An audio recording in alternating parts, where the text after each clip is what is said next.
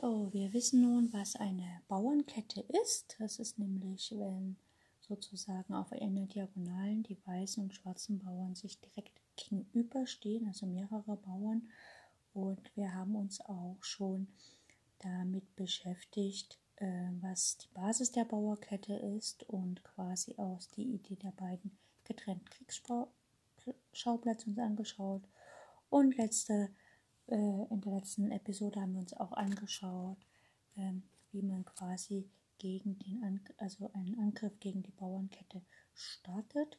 Und heute werden wir uns anschauen, quasi, äh, warum der Angriff gegen die Basis eine strategische Notwendigkeit ist und wie wir natürlich die Blockaderegeln vom Freibauern auf die Kette übertragen können. Das heißt, es wird ein bisschen länger und natürlich werden auch Sachen wiederholt. Ich wünsche euch ganz viel Spaß mit der Sendung.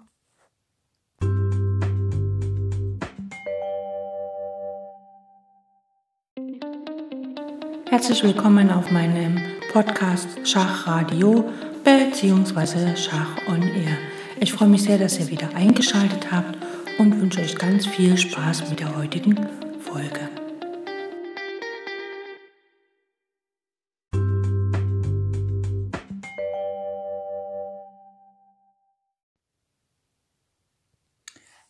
Hinwegfegen der gegnerischen Kettenglieder geschieht nur im Sinne einer Befreiungsaktion für die eigenen gehemmt gewesenen Bauern. Das heißt also, im Grunde ist ja eine Bauernkette immer, äh, sind ja immer zwei Bauern, die sich direkt gegenüberstehen und nichts ausrichten können, also sogenannte Witter.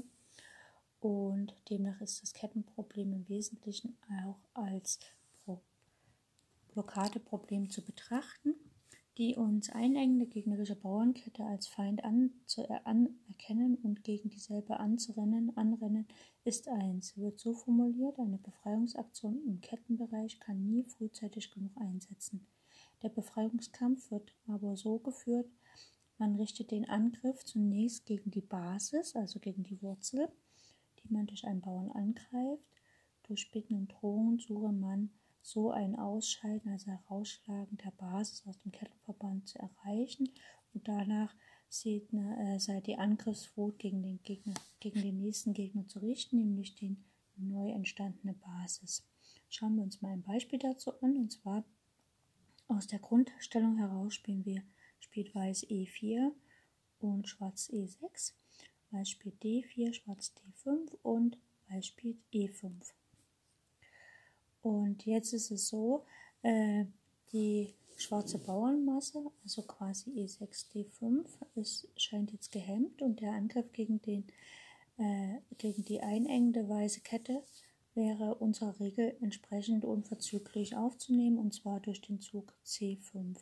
Keineswegs aber durch F6, denn das Kettenglied E5 entspricht eher einer architektonischen Verzierung. Der Bauer D4 aber bildet das Fundament. Also der äh, Bauer D4 ist ja quasi die Basis der weißen Seite ne, und nicht das, der Bauer auf E5. Wenn man ein Gebäude unterminieren will, so darf man aber natürlicherweise nicht mit den architektonischen Verzierungen den Anfang machen wollen. Vielmehr soll das Fundament gesprengt werden. Die Verzierungen würden dann automatisch nachfolgen und nach C5 kann Weiß verschieden spielen. Der Plan des Nachziehenden tritt am klarsten hervor, falls Weiß ganz naiv spielt, nämlich so, als ob er vom Problem der Bauernkette keine Ahnung hätte. Also etwa, äh, ja, so. Weiß schlägt hier auf C5, sagen wir mal, D schlägt C5, Läufer schlägt C5 und dann sehen wir schon, Schwarz halt hat hier die Bauern behalten, hat einen Bauern mehr im Zentrum als Weiß. Und wenn jetzt Weiß Springer C3 spielt, dann folgt einfach F6. Es wird quasi, das ist äh, die logisch angezeigte Entwicklung der Dinge. Zuerst wurde der ähm, D4 vernichtet und nun geht es dem Bauern E5 an den Kragen, also immer hübsch der Reihe nach. Man mache es äh, dem Filmhelden nach, der ganz allein gegen eine große Anzahl kämpft. Wie er das anstellt, sehr einfach. Er nimmt den einen, er nimmt sich erst den einen vor, boxt ihn nieder, wendet sich dann dem nächsten Zug, schlägt ihn mit einem kräftigen Schlag seinen Halbgruppe, versetzt dann dem dritten einen Vorspann, Stoß und so weiter, bis sie schließlich alle da liegen wie in erhöhten Unglück. also hübsch der Reihe nach und immer mit der Basis den Anfang machen und nach äh, F6 kann jetzt äh, Weiß zum Beispiel auf F6 schlagen, E schlägt F6 und ähm, also ziemlich naiv wäre einfach äh, Springer F3 zu spielen, dann ne, das wäre ja naiv gewesen. Also nach E schlägt F6, folgt von Schwarz Springer er schlägt F6, Weiß spielt von mir Springer F3, aber wir sehen schon, Schwarz kontrolliert das Zentrum total. Springer C6, ne, jetzt wird halt einfach auch äh, das Feld, also jetzt werden auch die schwarzen Felder komplett kontrolliert von dem schwarzen Spieler. Läufer D3 und dann kann Weiß, äh, dann kann Schwarz schon mit E5 mit E5 das Zentrum komplett äh, besetzen und hat ein äh, hat quasi eine starke Ausgangslage für das gesamte Spiel. Er braucht nur noch rochieren, den Läufer entwickeln und Weiß hat im Zentrum nichts erreicht aus der Eröffnung heraus.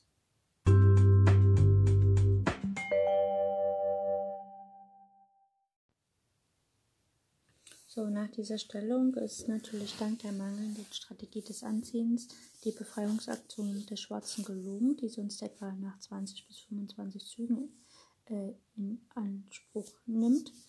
Ähm, ja, ist, wie gesagt, bereits beendet. Schwarz hat zunächst die weißen Kettenglieder inklusive Basis der Reihe nach bezwungen, freiwillig zu verschwinden, also herausschlagen, also tauschen durch äh, D schlägt C5 oder E schlägt E5 schlägt auf F6 und hier nach dieser seiner eigenen Bauern triumphieren vorgehen äh, durch, also jetzt am letzten Zug halt E6, E5.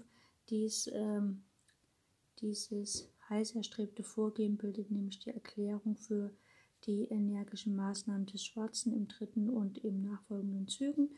Die gehemmt gewesenen Bauern sollen ihre Beweglichkeit wiedergewinnen. Dies ist alles, was Schwarz erreichen wollte und auch äh, ersehnt hat. Dementsprechend pflegen die einmal vorangegangenen Bauern auch wirklich vom besonders kriegerischen Geist erfüllt zu sein. Man gewinnt den Eindruck, als ob sie, die einst Gehemmten, sich für die erletten Demütigung bitter rächen wollen. Oder entspricht das rücksichtslose Vorgehen der befreiten Zentralbauern eher dem leicht erklärlichen, sich dehnen und strecken wollen des geknebelt Gewesenen. Wie dem auch sei, bildet das schließliche Vorgehen der gehemmt gewesenen Bauern die notwendige Folge, ja das Ziel jeder Befreiungsaktion im Bauernkettenbereich. Und wir können uns hier noch ein anderes Beispiel anschauen. Wir haben jetzt hier äh, eine, also ich nenne mal jetzt hier nur so die Bauernstruktur. Wir haben einen weißen Bauern auf der langen äh, schwarzfeldrischen Diagonale, also auf B2, C3, D4, E5 und schwarz hat die Bauern auf B7, und dann halt der Bauernkette entsprechend C4, D5, E6 und F7. Und hier wäre der Angriff gegen die Kette von Schwarz ähm, durch B7, B5, also der Bauer geht nach B5 und schließlich durch nach B4, äh, um nachher das C schlägt, C3 schlägt D4 zu provozieren, äh, das rechte Verfahren. Aber es wäre nicht schlau, F6 zu spielen. Also man greift immer die Basis an, die Basis des Gegners. Also ähm, Hans Knoch formuliert es ja so, dass äh, wenn ich jetzt hier bei dieser Bauernkette F6 spiele oder halt auch äh, zu B4 komme, das sind beides Bauernhebel. Also ich heble quasi ein der Kettenglieder des, der, der weißen Kette auf mit Schwarz und ähm, Heinz Knoch formuliert das so, man kann halt an der Spitze angreifen, also quasi äh, den B-Bauern zur Spitze führen und halt also quasi die Basis aushebeln vom Weißen. Oder man kann auch die, die Wurzel, äh, äh, quasi die Spitze aushebeln. Ne? Also Hans Knoch formuliert es so, man kann halt den Bauernhebel an beiden Stellen ansetzen, aber äh, Aaron Nimzowitsch ist in seinem System halt ganz fest davon überzeugt, dass man nur die Basis aushebelt. Also man findet die Basis der gegnerischen Bauernkette, das ist immer da, wo die Spitze der eigenen Bauernkette ist und äh, versucht dort einen Hebel anzusetzen. Also hier bildet quasi der Bauer C3 die weiße Kettenbasis.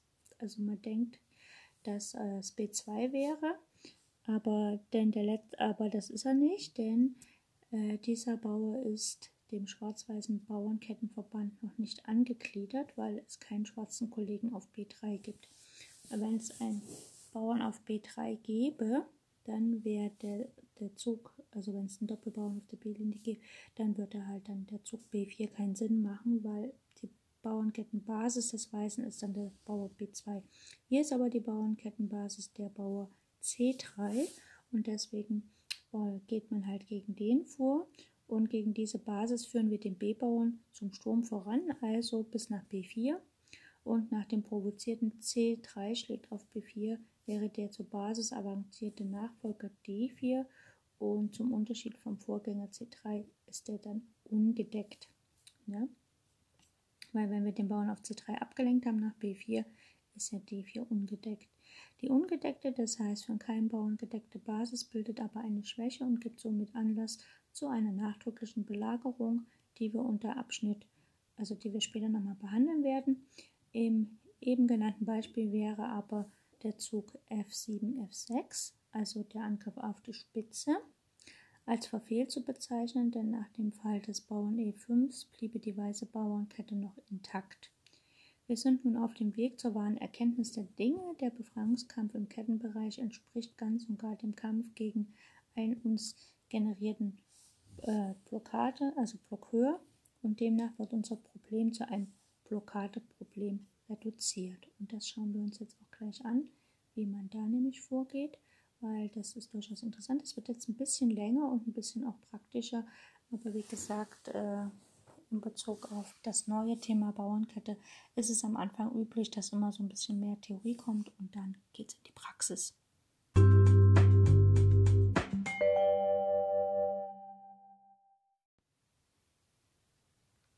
Wir hatten das ja schon beim Freibauern, dass äh, man äh, durch einen Abtauschmanöver einen gegnerischen starken Blockeur durch einen eher ähm, zugänglichen oder angreifbaren Blockeur ersetzen kann. Und dieses Abtauschmanöver können wir natürlich auch auf unserer Bauernkette anwenden. Und es ist für uns, wie wir im Kapitel zum Thema Freibauen studiert haben, einleuchtend, dass jeder feindliche Stein, der einen sonst als beweglich anzusprechenden Bauern stoppt, als Blockeur aufzufassen ist. Und trotzdem muss es überraschen, dass wir etwa nach den Zügen E4, E6, D4, D5 und dann E5 die weißen Bauern D4 und E5 als regelrechte Blockeure zu betrachten willens sind. Das Überraschende liegt darin, dass es ganz ungewohnt wirken müsse, einen Bauer als Blockeur bezeichnet zu sehen. Die Bauern fungieren doch sonst stets als die blockierten Steine. Die Rolle eines Blockeurs bleibt doch dem Offizier vorbehalten. Also äh, wir betrachten ja meistens einfach Figuren als Blockadefiguren, also zum Beispiel Springer vor dem Freibau, aber im Bezug auf Witter sind ja beide Bauern, blockieren sich ja gegenseitig. Sehr richtig, aber die Bauernketten, die Kettenbauern sind Bauern höherer Ordnung und in ihren Funktionen dementsprechend differenzierter als die anderen Bauern. Äh, Bauern in der Bauernkette sind ja eigentlich, wenn sie keinen Blockeur vor ihrer Nase haben oder keinen Bauern vor ihrer Nase, sind sie eigentlich gedeckte Freibauern, ne, muss man ja mal so sagen. Äh, die Kettenbauern als Blockeure empfinden und behandeln zu wollen, dürfte daher ganz korrekt erscheinen.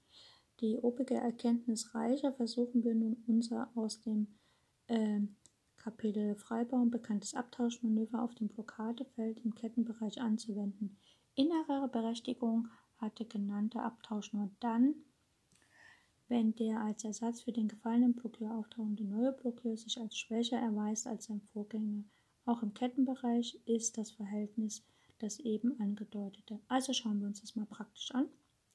Wir haben hier aus der Grundstellung E4, E6, D4, D5 und dann E5 und C5 und Springer C3. Also die Eröffnung ist eigentlich ganz normal, weil also jetzt im Bereich der Bauernketten ist es klar, dass man die Eröffnung so spielt. Schwarz kann den Blockeur D4 durch einen neuen Blockeur Dame D4 ersetzen. Zu ersetzen versuchen, in der Tat entpuppt sich nach den weiteren Zügen C schlägt auf D4, Dame schlägt auf D4, Springer C6, die Dame als äh, schwerlich zu behauptende Blockeur und damit erweist sich das Abtauschmanöver als korrekt, also von schwarzer Seite. Dieses trotz eines möglichen Läufer B5, denn nach Läufer B5 folgt einfach Läufer D7. Jetzt ist der Springer entfesselt und nach Läufer schlägt auf C6 kommt B, schlägt auf C6 und dann hat halt Schwarz einfach ähm, hat quasi noch das Läuferpaar und hat natürlich ein bewegliches äh, Bauernzentrum. Das heißt also, Schwarz hat ja im Bauernzentrum, also im Zentrum ein Bauern mehr, nämlich den auf der D-Linie, dafür hat er am Darmflügel ein weniger, nämlich den auf der B-Linie. Aber die Bauern auf der C, D und E-Linie können sich halt, oh, speziell die Bauern D und, äh, ja, D und C können sich halt bewegen, da sie äh, äh, vom Läuferpaar unterstützt werden. Dagegen wäre äh, folgendes Abtauschmanöver nicht so gut. Fangen wir nochmal an. E4, E6, D4, D5, E5, C5. Es geht halt wieder um den äh, D4-Bauern und jetzt spielt Weiß aber nicht äh, Springer C3, sondern einfach Läufer E3. Und denn jetzt nach äh, C schlägt D4, Läufer D4 wäre der Läufer ein äußerst zäher Geselle, Geselle auf dem Feld D4, denn er ist ein starker Blockhöhe. Schauen wir uns das mal an. C schlägt D4, äh, besser wäre eigentlich die Dame B6 gewesen. Das ist äh, ganz typisch. Dame B6 ist hier deutlich besser, weil Läufer E3 zwar den Bauern auf D4 deckt, aber halt die Deckung des Bauern auf B2 unterlässt. Und ähm, nach Dame B6 ist halt der C-Bauer öfters ange... Also muss sich Weiß halt erstmal um den äh, B-Bauern kümmern und wenn er dann B3 spielt, ist halt ein bisschen schwach. Äh, aber das schauen wir uns jetzt nicht an, das ist ja nicht Thema. Also C schlägt D4, Läufer schlägt D4 und jetzt Springer C6 mit der gleichen Idee. Und ähm,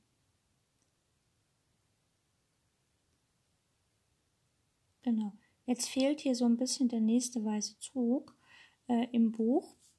Aber ähm, ja, ja, es könnte halt dann einfach Läufer C3 sein oder so. Aber schauen wir mal, äh, wenn Weiß jetzt irgendeinen Zug machen würde, H3 oder A3, dann kommt Springer schlägt D4 und wieder Dame schlägt D4 und dann kann Schwarz Springer E7 spielen mit der Idee Springer C6. Aber nach Springer F3, Springer C6 geht die Dame einfach nach F4 und der Bauer auf E5 ist jetzt erstmal von Figuren ausreichend gedeckt. Uh, das würde zwar zur Vertreibung der Blockadetruppen führen, das Manöver von Schwarz, aber nur unter Zeitverlust, verursacht durch die doppelte Bewegung des schwarzen Königsspringers. Also der Springer von G8 muss der über E7 nach C6 kommen. Und Weiß stünde dann ganz gut, seine Figuren sind im Sinne eines Königsangriffs postiert. Also Schwarz wird ja höchstwahrscheinlich geplant haben, kurz zu rochieren, sonst hätte er den C-Bauern nicht getauscht. Äh, entfalten aber auch genügend Einwirkung auf das Zentrum. Also zum Beispiel, wenn äh, ja, also die Dame steht ja jetzt auf F4 und äh, wie gesagt, der Läufer muss sich noch entwickeln und dann kann man halt auch Rate machen. Wenn jetzt Schwarz F6 spielt, einfach um den nächsten Bauern auszuhebeln, äh, dann folgt einfach Läufer B5. Jetzt wird erstmal der Springer gefesselt. Nach A6 kann man Läufer schlägt C6 spielen mit Schach. Der Bauer schlägt auf C6 und dann spielt Weiß einfach Rochade. Und selbst wenn jetzt Schwarz äh, den Bauern schlägt auf E5, dann äh, schlägt halt der Springer wieder und Weiß hat halt starken Angriff auf die schwarze Rochade-Stellung. Das heißt also, Schwarz wird den König in der Mitte belassen, aber das ist halt nicht ganz so gut für Schwarz, denn Weiß kann ja einfach dann die Türme in die Mitte stellen und mit C4 die, die Schwarz, das schwarze Bauernzentrum aufrollen, was dann natürlich nicht ganz so praktisch ist.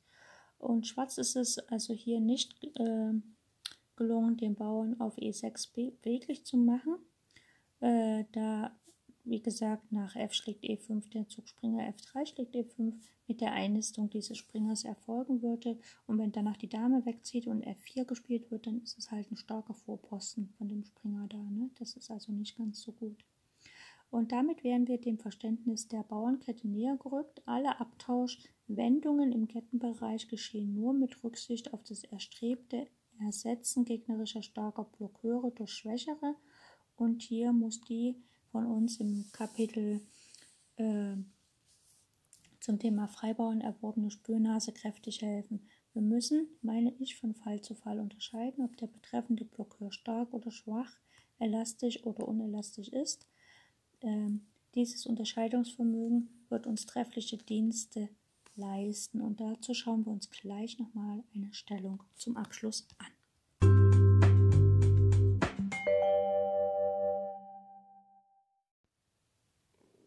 So, schauen wir uns mal folgende Stellung an. Der weiße König hat kurz rochiert, steht auf G1, die Dame auf D1, ein Turm auf A1 und einer auf F1.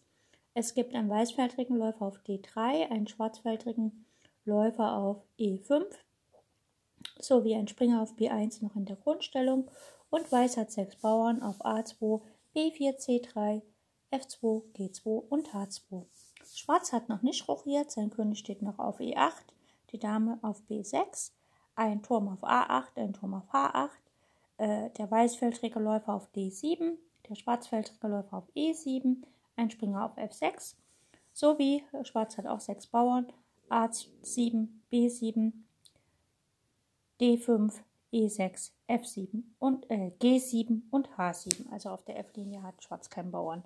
Und wir sehen hier, dass Schwarz hat äh, zwei Bauern im Zentrum, während Weiß am Königs- und Damenflügel jeweils drei Bauern hat. Das heißt, Schwarz hat drei Bauerninseln, Weiß zwei.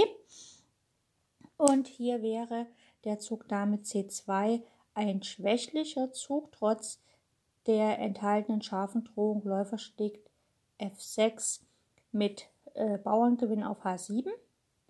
Äh, der Fehler liegt darin, dass Weiß viel lieber etwas zum Schutze seines Blockadewalls hätte tun müssen. Also hier Blockadewall heißt also, er muss natürlich versuchen, dass die schwarzen Bauern im Zentrum nicht so in Bewegung kommen. Also besser wäre hier gewesen, tatsächlich erstmal Springer D2 zu spielen. Und wenn Schwarz dann rochiert, was ein guter Zug ist, einfach Springer F3 zu spielen, damit sich der Läufer, damit der Läufer eben auf E5 sich behaupten kann, beziehungsweise dieser Blockeur langsam dann getauscht werden kann. Also der Läufer zieht weg und der Springer äh, stellt sich dahin. Der Springer ist nämlich da ein echt guter Blockeur. Aber auf Dame C2, was halt wie gesagt kein guter Zug ist, geschieht erstmal Rochade von Schwarz. Und wenn jetzt Weiß auf F6 schlägt, wie gesagt, Weiß will ja den Bauern auf H7 gewinnen. Dann schlägt der Turm auf F6 zurück und nach Läufer schlägt H7, folgt einfach König H8. Äh, wie gesagt, jetzt droht halt einfach, dass der Bauer einen Schritt vorkommt, beziehungsweise dass Schwarz anstrebt, die Dame zu tauschen. Jetzt muss also, äh, kann Weiß Läufer G6 spielen, mit der Idee, dass die Dame halt dann rüberschwenkt oder ein Turm halt schwenkt und dann den König matt setzt oder auch Läufer D3 wäre halt das gleiche. Dann folgt aber von Schwarz einfach E5. Wie gesagt, mit der Drohung, dass Schwarz E4 spielen kann. Der Läufer ist dann quasi abgetrennt, abgeklemmt. Der Läufer ist jetzt sowieso schon zweimal bedroht. Und jetzt hat eigentlich der Läufer gar keine richtigen Felder mehr. Weiß hat quasi in Bauern gewonnen, aber Schwarz hat die Blockaden überwunden und steht nun marschbereit im Zentrum. Weiß dürfte quasi verloren sein. Der wie gesagt, der weiße Läufer ist jetzt schon zweimal attackiert, einmal von der Dame und dem Turm auf der sechsten Reihe. Der muss jetzt also ein Feld für sich finden. Auf der Diagonalen hat er keins mehr, außer vielleicht das Feld H7. Da wird er aber dann mit G7 abgeklemmt, äh, mit dem Zug G7, G6 abgeklemmt und dann ist er auch verloren. Geht er aber nach H5, äh, ist es ja kein gutes Feld für ihn und Weiß kann, äh, Schwarz kann halt einfach die Türme auf der F-Linie verdoppeln und dann halt weiter marschieren, vielleicht noch mit Bauer A5 den äh, B4-Bauern befragen, sodass der Läufer dann das wichtige Feld C5 hat, um auch auf äh, F3 zu, also auf das Feld F2 einzuwirken. Also Schwarz hat da echt kein, ähm, kein gutes, gutes Spiel mehr. So, ne? Also es käme jetzt zwar noch Läufer D4 in Frage, also, ne? Äh, ja, wir schauen uns jetzt noch eine Schachpartie an, und zwar von Nimsovic gespielt gegen Georg Salve im Jahre 1911 in Karlsbad beim zweiten internationalen Schachmeisterturnier. Äh, wir schauen uns gleich die Partie. Wir schauen sie uns von Anfang an an, obwohl Nimsovic in der Mitte einsteigt. Wir werden aber vor dem Ende aufhören. Ich glaube, das Ende ist dann nicht mehr ganz so wichtig. Also, schauen wir uns noch eine Partie an.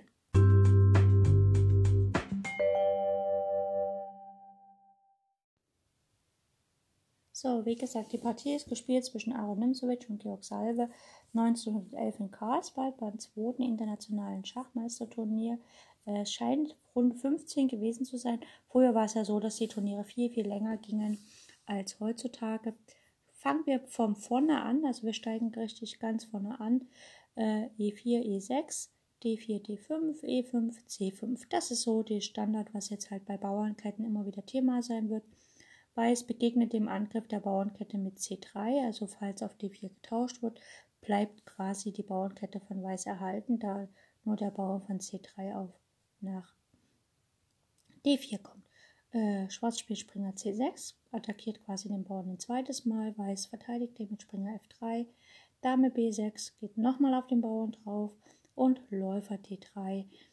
Ähm, man könnte jetzt sagen, ignoriert den den äh, Angriff, aber auf D4 kann jetzt effektiv kein Bauer gewonnen werden. Also wenn Schwarz auf D4 mit Bauern schlägt, sagen wir mal, der Bauer schlägt zurück, der Springer schlägt, der Springer schlägt, die Dame schlägt, dann folgt einfach Läufer B5 mit Schach und die Dame, die schwarze Dame auf D4 geht dann verloren. Also Läufer D3 deckt quasi den Bauern taktisch.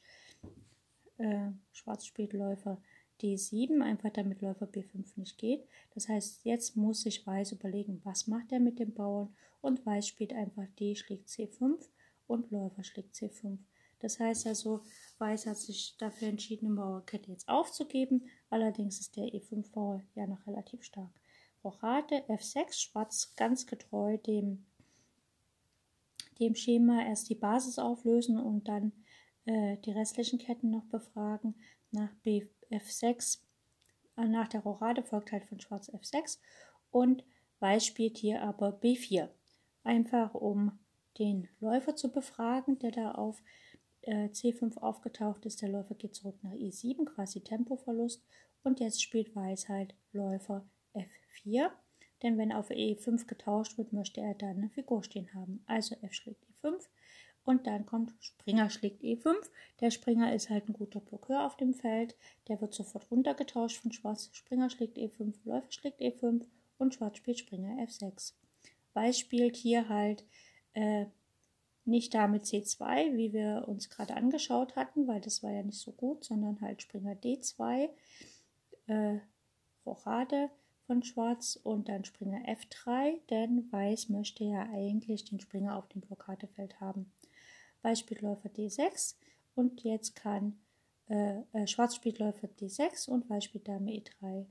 Und der eben, dieser eben skizzierte Plan, den Blockadering zu erweitern, ist indes undurchführbar, denn auf, also äh, wenn jetzt Schwarz Läufer D4 spielt, dann folgt halt Dame C7 und nach Dame E2 folgt einfach Springer G4 und das Feld E5, was Weiß halt einnehmen würde, sehr gerne, kann er halt nicht einnehmen, weil halt auch das Feld H2 schwach, ist.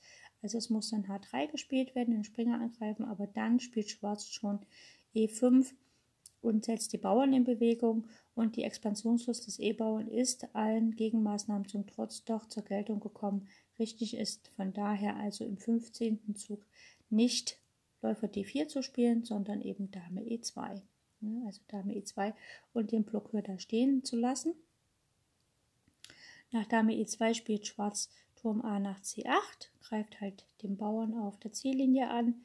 Ähm, es hätte auch geschehen können, Läufer schlägt E5, Springer schlägt E5 und dann Turm A C8, aber da hätte Weiß danach einfach C4 gespielt und seine Bauern laufen lassen. Also erst hier, Schwarz spielt Turm A C8 und Weiß spielt jetzt Läufer D4, greift die Dame an. Die Dame muss natürlich ziehen, Dame C7 und jetzt kommt Springer E5.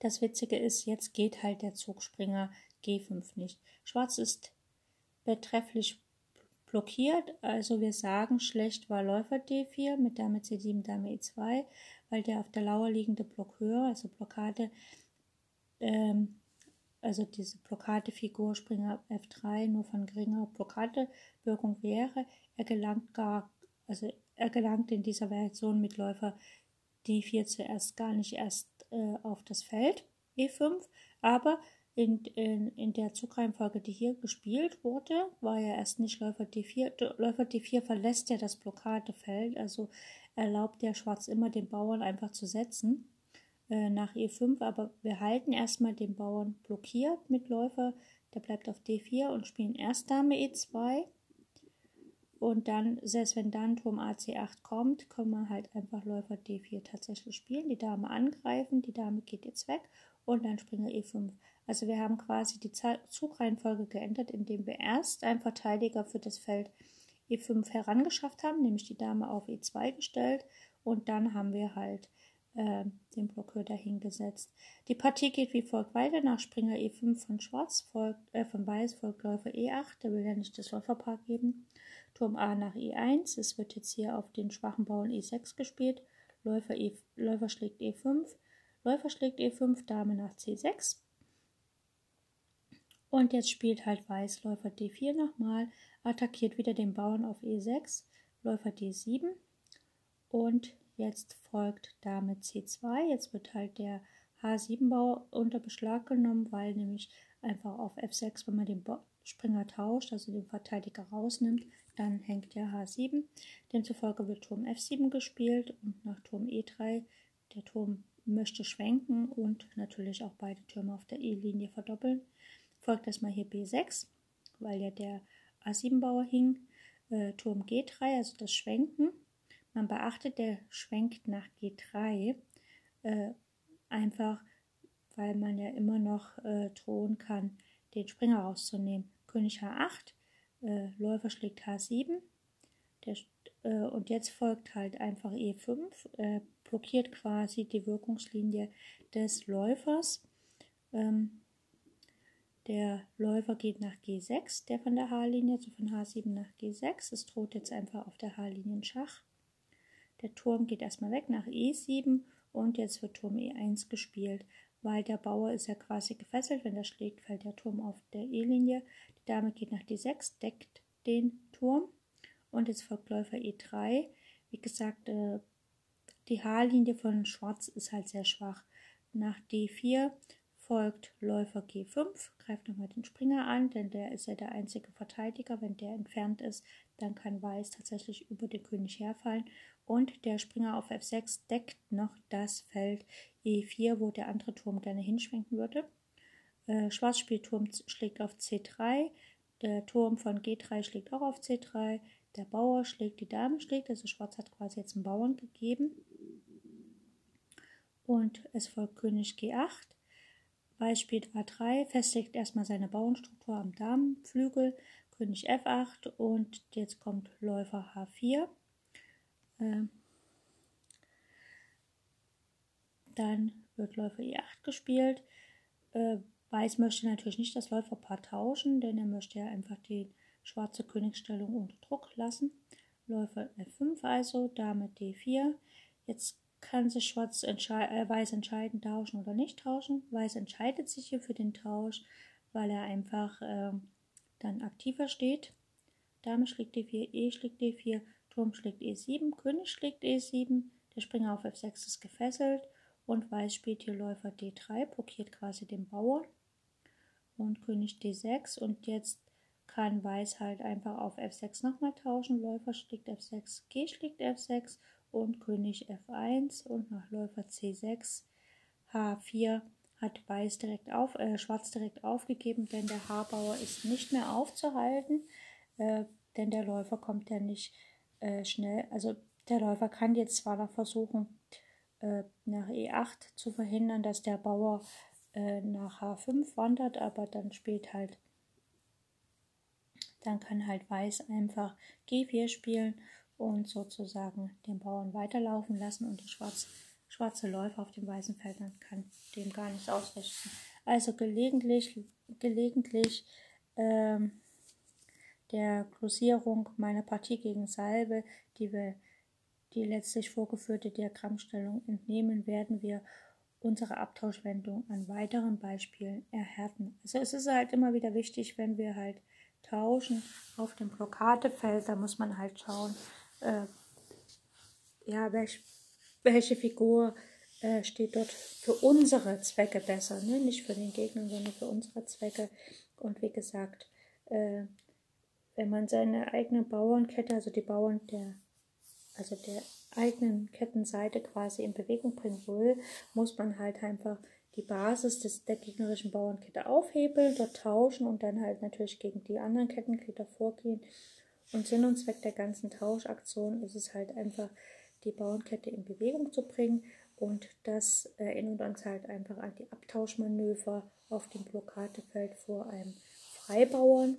Und letztlich sind ja Kettenmitglieder einer Bauernkette äh, quasi gedeckte Freibauern. Und wenn die Bauernkette, also wenn die Bauernformation in Bewegung kommt, ist das natürlich eine sehr starke Waffe, obwohl jeder Bauer alleine nicht so stark wäre, aber in Formation und in Bewegung gesetzt, können sie natürlich unwahrscheinlich viel Raum greifen, den Raum für die Figuren hinter ihnen freigeben, sodass die dann wirken können. Und das ist natürlich, ja, wenn so eine Bauernkette losrollt und effektiv losrollt, ist das nicht aufzuhalten, wie auch in dieser Partie gesehen.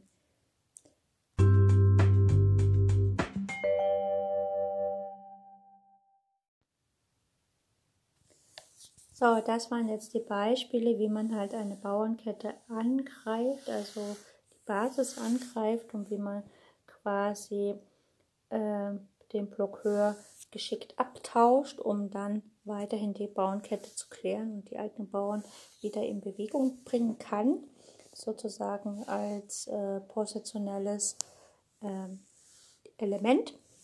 Und der, in der nächsten Sendung werden wir uns halt anschauen, wie man quasi äh, einen positionellen Belagerungskampf anwendet auf den Kettenbereich und ja, wie der Angreifer halt dann auch entscheiden muss, mache ich dies oder jenes und natürlich auch, äh, es wird halt der direkte positionelle Kampf dem der langsamen Belagerung äh, der ungedeckten Basis gegenübergestellt, einfach um zu schauen. Und das letzte große Kapitel im, Kap äh, im Abschnitt Bauernkette wäre dann äh, die Übertragung des Angriffs. Ähm, das weiß ich noch nicht, ob wir das schon im nächsten Abschnitt schaffen oder erst im übernächsten, werden wir halt dann sehen. Aber auf jeden Fall ist es spannend. Wie gesagt, checkt eure eigenen Eröffnungen, ob die immer das Thema Bauernkette überhaupt beinhalten und schaut eure eigenen Partien mal an, gibt es da Bauernketten oder nicht und äh, habt ihr in eurem eigenen Spielen bisher immer die Regel befolgt, dass man die Basis der Bauernkette angreift und nicht die Spitze, weil manchmal ist es ja so, dass man natürlich denkt, okay, ich rolle hier die Spitze auf von der Bauernkette, äh, weil die natürlich für mich schneller erreichbar ist als die Basis. Äh, der, also ja, man soll ja die Basis des, der, der Bauernkette beim Gegner angreifen und die ist natürlich von einem selber am weitesten entfernt, während die Spitze vom Gegner ragt natürlich in der alten Stellung herein. Also man kennt es ja beim Königsinter, da hat man auch die Bauernkette und dann zeigt die Spitze äh, der, der schwarzen Figuren direkt zum äh, Königsflügel der Weisen, wo manchmal auch der König hinrochiert hat. Und die Basis ist halt ziemlich weit weg für Weiß und dann spielt Weiß doch G3 einfach um die Spitze äh, der Bauernkette zu kappen. Und strategisch, positionell gesehen im Sinne von Aaron Nimzowitsch, mein System ist es genau das Falsche. Aber es wird halt manchmal gemacht und viele äh, unerfahrene Spieler äh, haben dann mit Weiß natürlich große Schwierigkeiten, weil dann der schwarze Angriff einfach über deren König hereinbricht und es dann unaufhaltbar ist und die Partie dann meistens leider verloren geht. Also, ich danke euch fürs Zuhören, freue mich auf die nächste Sendung. Wir hören bald wieder voneinander. Bis demnächst. Tschüss.